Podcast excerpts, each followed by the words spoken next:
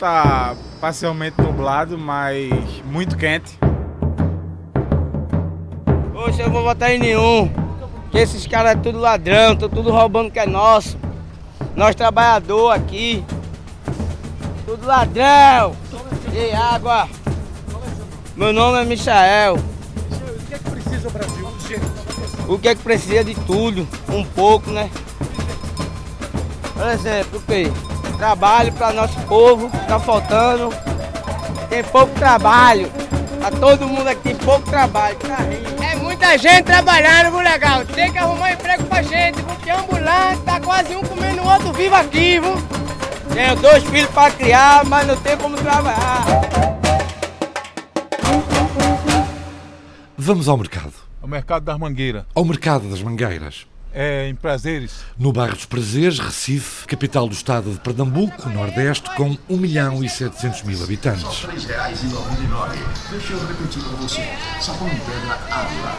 Embalagem com cinco tablets. Por apenas R$ 3,00. No bairro dos Prazeres, em Recife, em pleno mercado municipal, pelo meio de quinquilharia, peças de automóveis, roupa, frutas, uma placa indica Lava Jato. Bom dia. Bom dia. De que precisa o Brasil? Precisa de educação, de emprego, saúde, segurança.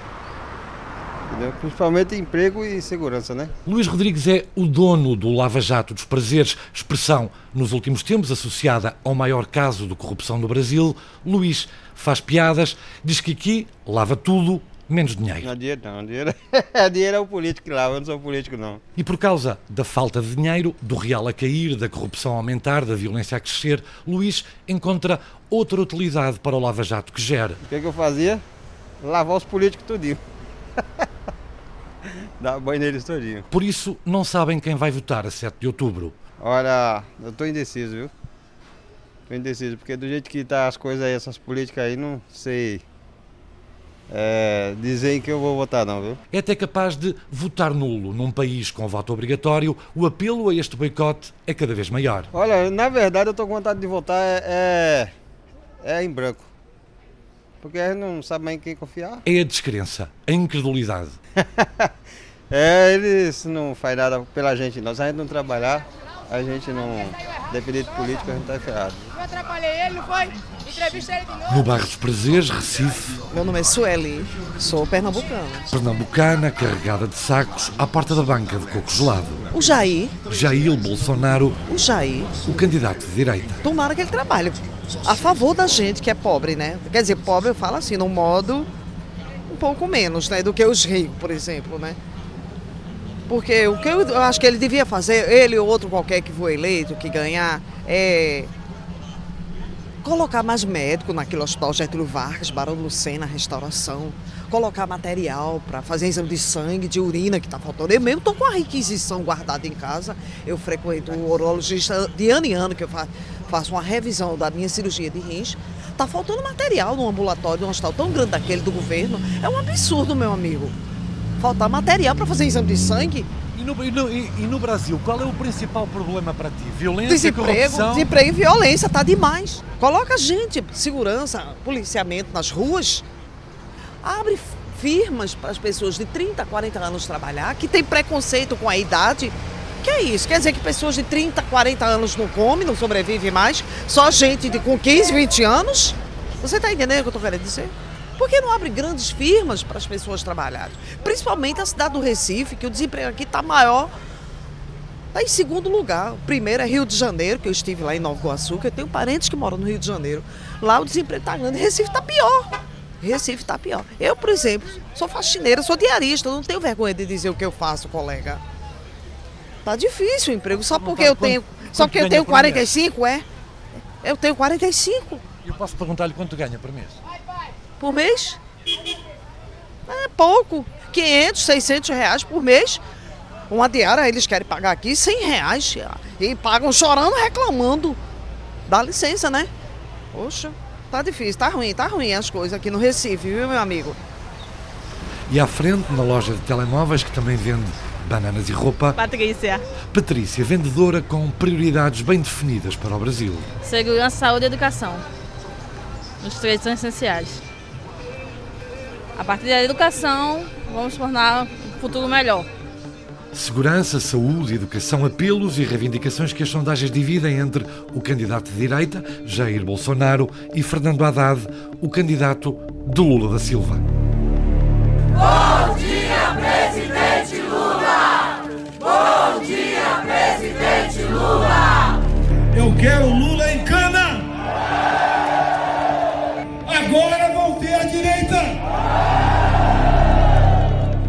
Brasileiro irá às urnas escolherá as lideranças políticas que, no Executivo e no Legislativo, dirigirão o Brasil a partir de janeiro de 2019. Eu diria que nós estamos diante de um falso, uma falsa contradição entre dois fundamentalismos.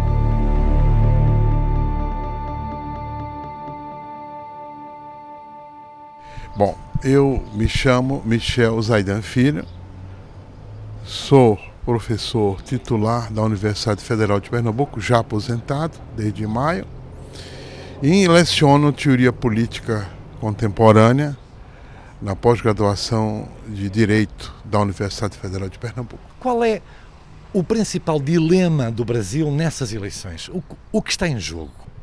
Em resumidas contas, um, de um lado, é o fundamentalismo da direita, alimentada pelo religioso também, e do outro lado, o fundamentalismo da esquerda, de uma posição mais à esquerda, que é falso, totalmente falso. Isso é uma construção falsa, porque atende aos interesses de um fundamentalismo muito maior, que é o neoliberalismo, é o fundamentalismo do mercado, das empresas, que de fato é quem se beneficia dessa falsa contradição entre esses dois primeiros fundamentalismos que eu nomeei aqui. Não é? A imprensa, sobretudo, ela criou essa falsa contradição entre uma esquerda e uma direita, sendo a direita representada por um candidato militar, é um capitão do exército, na reserva, e do outro lado o PT, Lula, o Fernando Haddad, que é o atual candidato do PT, etc. Que é o mesmo que dizer Lula para muita gente. Porque, é? de fato, é uma pessoa que é patrocinada, né, apoiada por Lula, como a Dilma foi, né? Tanto é que chamou ele da nova Dilma. Porque é, se não fosse por Lula, o prestígio imenso popular que tem Lula, nem ela nem ele se, se elegeriam, teriam chance de se eleger. Né? Falou em, em dois extremos e pelo que eu tenho ouvido o que se sente é muito sentimento de orfandade uh, da população fundamentalmente a mais desfavorecida. Uh, isso contribui para esta polarização Bolsonaro, Haddad, PT, uh, Partido Social Liberal? Sem dúvida nenhuma, né? Porque a gente já vive numa crise de representação política há muito tempo. Caminho fértil para extremismos. Pois é, alimenta muito essa polarização e que não deixa lugar nenhum para o centro. O cenário de polarização termina levando você a ter que escolher uma das hipóteses ou então anular seu voto. Porque se as pessoas não se é, identificarem nem com uma opção ou outra, elas vão. E há quem faça a pregação mesmo pelo voto nulo e branco.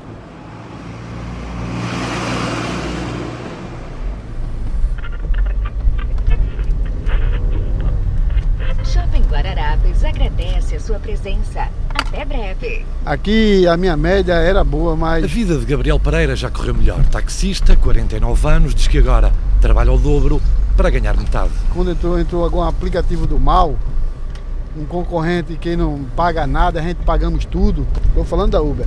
É um concorrente que é uma concorrência desleal conosco aqui. Então a, o faturamento da gente caiu demais. E a gente está trabalhando duas vezes mais o horário e está ganhando a metade do que ganhava. Um lamento comum, independentemente do oceano pelo meio, enquanto for ao trânsito pelas ruas do Recife, Gabriel faz contas à vida. Agora em média estou ganhando, em média em média, tirando para mim líquido mesmo, mil, mil e 1.500 reais não dá para nada. 314 euros por mês. O taxista já votou esquerda, já acreditou nos sonhos de Lula, nos sonhos expostos pelo Partido dos Trabalhadores. Com certeza, já votei o Lula, mas me arrependi. Desiludido, está ferido com esse setor da política, a esquerda. Porque não trouxe coisas boas, né? E só deu só o pessoal do PT tirando onda aí e tal. Então, é Bolsonaro. Quer mudanças? Vai votar em Jair Bolsonaro, o candidato de direita, de extrema, dizem muitos, acredita que o antigo militar vai virar uma página. Porque ele vai fazer a diferença. E Gabriel quer um Brasil diferente. Diferença em só o caba ser um político sincero e honesto e não estar tá envolvido em fracatua, em, em... Quer o taxista, um Brasil que frua. Um, um Brasil melhor, um Brasil sem corrupção, um Brasil sem roubalheira né? um Brasil que ele bota em tudo pessoas novas e honestas, para que esse Brasil frua.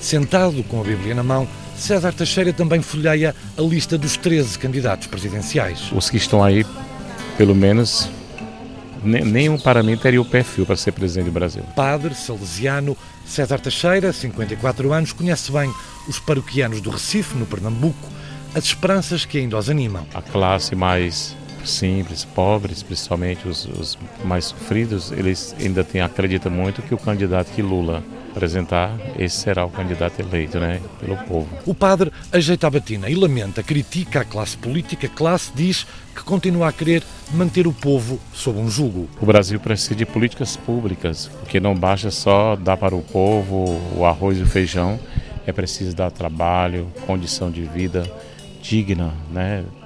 Uma vida digna que não seja só de candidatos que prometem que tem promessa e mais promessa e mantém o povo no cabresto, né? Por isso gostaria que surgisse um candidato adequado ao Brasil, um candidato humano, sério, nem Deus, nem demónio. Precisamos encontrar alguém que não seja anjo nem, nem super-homem, mas alguém que conheça a realidade e que poderia colocar o país adiante, né?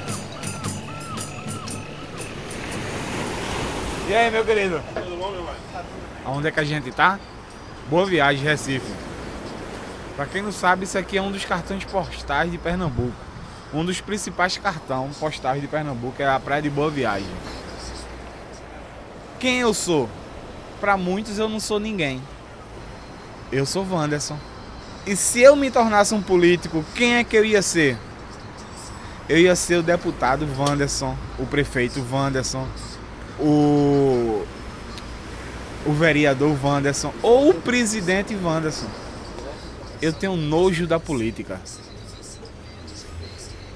Porque a política hoje em si não tem quem você acreditar. Então o que eu vejo, o porquê que a galera quer se candidatar hoje, não é para ajudar a nação, não é para ajudar o país ou um, o povo, e sim para se ajudar próprio.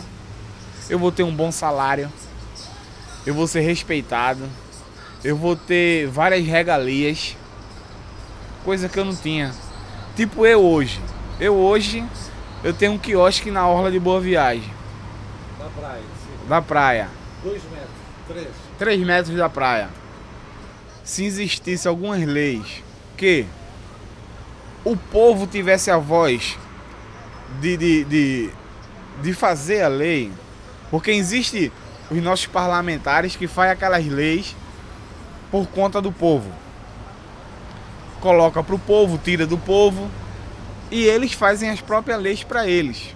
Aumento de salário, auxílio paletó, auxílio carro e os demais. E não querem saber se o povo está de acordo com isso. Porque eu acredito que eles ganham muito por pouca coisa que se faz. A gente vive hoje numa nação que a violência está tomando conta de tudo. Prioridade é educação, saúde e segurança. Se a gente tem educação, a gente vai combater muita coisa. Se a gente consegue formar os nossos jovens, a gente vai ter o nosso futuro melhor. Se tem como tratar essa juventude hoje educando e trazendo eles mais para dentro da escola e não deixando a galera jovem na rua, tudo muda. Saúde porque nós precisamos da saúde, de um bom atendimento no hospital público. E não marcar uma ficha hoje para ser atendido pelo médico e ser atendido por 3, 4 meses, que é o que está acontecendo. Se morrer, morreu. Acabou. Você marca uma ficha hoje tentando descobrir o que é que você tem. Marca para dois, três meses e você pede a Deus se vai dar tempo de chegar lá. Para ao menos o médico olhar para sua cara e receitar alguma coisa. É assim que nós vivemos. Por isso que eu não vou votar. Eu não sei nem se eu vou lá justificar, ou então deixo para outro dia justificar. Eu, aqui a gente vê muito deputado, né? Deputado estadual, deputado federal, passando, acenando para a galera. Só que antes desse período de política, ninguém vê. É, eu sou vizinho de um deputado federal. Ele tem um apartamento de frente ao meu comércio. Nunca vi. Eu sei porque eu já vi reportagem aí que estão investigando ele. Então eu sei que ele mora aí. Agora no período, no período político ele sai. Ele passa no carro acenando, entregando santinho, apertando a mão da galera. Fora isso ninguém vê. O desemprego tá grande. Eu, eu era caminhoneiro, 12 anos de, de, de categoria, e fui dispensado da empresa porque a empresa tinha que cortar gasto. Por quê? Eu era o do motorista mais antigo da empresa. Então meu salário era um pouco mais elevado do que os outros. Então ele me cortou por conta disso. Não porque eu fui um péssimo trabalhador para ele. O meu próprio patrão chegou a mim e me falou: Vando, eu tô te cortando hoje da empresa. Não porque você merece sair da empresa, não. É porque o governo hoje está me optando a cortar. Então não só foi comigo, foi com vários trabalhadores, os mais antigos. Ele saiu cortando os mais antigos para ter uma, uma, diminuição de gasto na empresa. O nosso país, ele tem mais emprego, tem muita gente desempregada. Muita gente trabalhando autônomo, vendendo quentinha, vendendo picolé gourmet, para trazer o alimento para dentro de casa. Tem gente formada, gente estudada, que está fazendo isso porque não tem mais onde trabalhar. E, e eles sempre crescendo imposto, aumentando os impostos na empresa. As, as pequenas empresas não têm mais condição de se manter. Eu queria passar mais tempo com a minha família, passar mais tempo com a minha filha, mas eu tenho que trabalhar de domingo a domingo. Comércio ele não tem uma renda fixa, principalmente em beira de praia. Eu dependo do sol, eu dependo de turista. Para o tipo de eu trabalhava 8 horas o dia, final de semana eu estava em casa. E hoje não.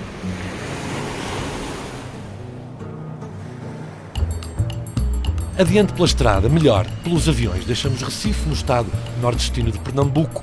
Seguimos para Boa Vista, Roraima, um dos estados mais recentes do Brasil. Aqui há 10% de população indígena. Ao todo, são 500 mil habitantes no estado, mais 50 ou 60 mil venezuelanos que nos últimos meses fugiram da fome, da miséria e da falta de dinheiro. Mm, sobreviviendo aqui estamos, moço.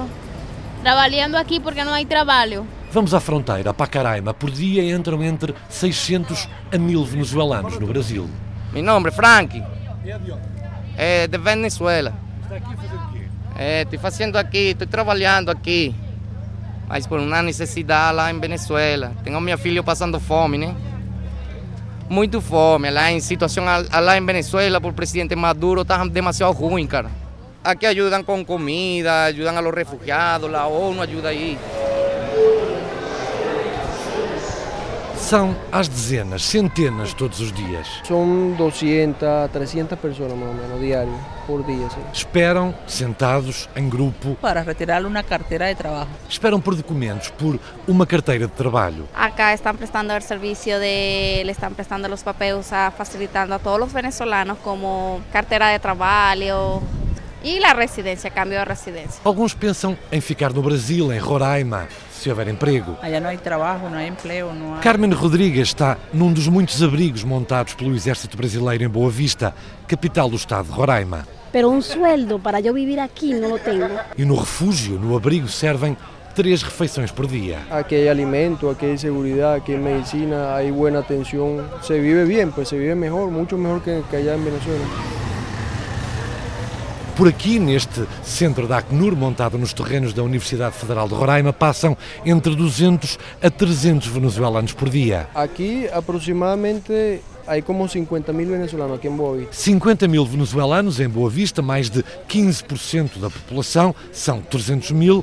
50 mil pessoas a fugir da fome, à procura de um abrigo físico e de esperança, a fugir da crise de um Estado com a economia destruída. Antes dessa, desse processo de migração venezuelana para o estado de Roraima, né, o Brasil, e principalmente as pessoas que, que moram em, em Roraima, migravam né, muito para a Venezuela. Então, assim, haviam muito mais brasileiros na Venezuela do que venezuelanos no Brasil. Roberto Ramos. Sou doutor em ciência política e professor da Universidade Federal de Roraima. E nós aqui estamos no Departamento de Pesquisa é, nós estamos no Núcleo de Pesquisas Eleitorais e Políticas da Amazônia. Neste momento, qual é o maior dilema brasileiro? O que é que está aqui em jogo? Tem muitas coisas é, que são importantes nesse país. Né? Nós estamos aprofundando nossa democracia de uma maneira muito dolorosa, digamos assim, porque é, os principais partidos políticos do país estão mergulhados em escândalos de corrupção, Tá? É, e o eleitor anda muito desconfiado do próprio processo eleitoral brasileiro no que se refere ao regime democrático, ou seja, a democracia. Né? Então, é, mais do que uma simples eleição, essa eleição ela representa um momento político do Brasil de afirmação dos seus valores democráticos, né? considerando que o eleito possa é, fazer um mandato não mergulhado em algum escândalo de corrupção e que gere ainda a confiança do eleitor. E, sobretudo, pensando também no aspecto de desenvolvimento econômico, já que o país anda mergulhado nas suas dificuldades econômicas, com desemprego, com violência crescente, com problemas sociais que não foram solucionados. As sondagens indicam que, uh, que Bolsonaro perderia com quase todos os adversários numa segunda volta. É a sua opinião? Se for Bolsonaro Haddad, acha que o PT uh, tem hipóteses reais de voltar ao poder? Sim, o PT tem, né? sobretudo se ele capitanear os votos das mulheres, que tem que feridas com Bolsonaro. Exatamente, elas têm uma visão muito negativa pelas posições dele, né, do machismo, do homofobismo da parte dele, tem feito com que as mulheres rejeitem o candidato. Lula livre! Lula livre! Lula livre! Lula pediu. Vamos seguir juntos, unidos. Lula agora é Haddad 13.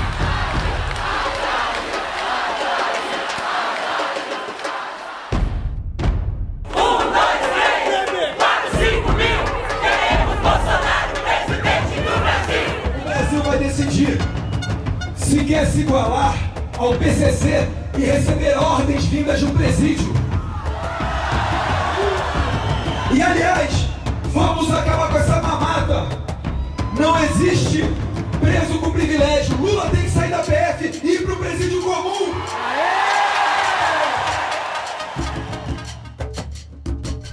Há um rabisco de Oscar Niemeyer agora bifurcado, polarizado. Brasília, a Praça dos Três Poderes. O Legislativo, o Congresso, com a Câmara Alta para os senadores e a Câmara Baixa para deputados federais. O Judicial, o Supremo Tribunal de Justiça e o Palácio do Planalto, onde vai sentar-se o próximo ou a próxima presidente do Brasil. Está polarizada a eleição à direita, Jair Bolsonaro, à esquerda, Fernando Haddad, do PT, dizem que é o candidato e a voz do Lula da Silva. E depois há um caminho pelo meio, traçado por Ciro Gomes, do Partido Democrático Trabalhista, e por Geraldo Alckmin, do PSDB, o Partido da Social Democracia Brasileira.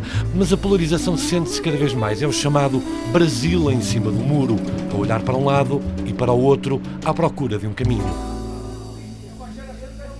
No preciso local que batizou essa operação da Polícia Federal, o maior caso de corrupção do Brasil, Lava Jato, é onde eu estou, na bomba da torre, o posto de combustível da torre, que tem um lava-jato e ao lado uma lavandaria onde se lavava, dizem, muitos, muitos dólares. Foi aqui que começou essa maior operação, essa, essa, essa grande operação de combate à corrupção no Brasil, que levou à prisão até de um antigo presidente, Lula da Silva. Em Brasília, bem perto do eixo monumental, estamos no centro da cidade e ao lado tenho alguém que votou no PT algumas vezes e que agora vai votar o oposto, Jair Bolsonaro. Sim, eu sou filiado ao PT ainda, mas voto em Bolsonaro. E por quê? Porque eu me desencantei com o PT. Eu apostei muito no PT. Achei que o PT era a solução. Eu sou ainda filiado e me desiludi imensamente e eu acho hoje que a única opção para o país é Bolsonaro. E o seu nome é, desculpe? Virgínio. Virgínio, como é que alguém filiado no PT vota na direita, chama-se até extrema-direita? Porque simplesmente eu não sou pautado por partido, eu não sigo dogma de partido. Eu acho que eu tenho que votar conforme minha convicção. É por isso que eu entendo que Bolsonaro é a única opção para o país. Há aqui uma lanchonete, um bar, um snack bar, ao pé de umas bombas de gasolina.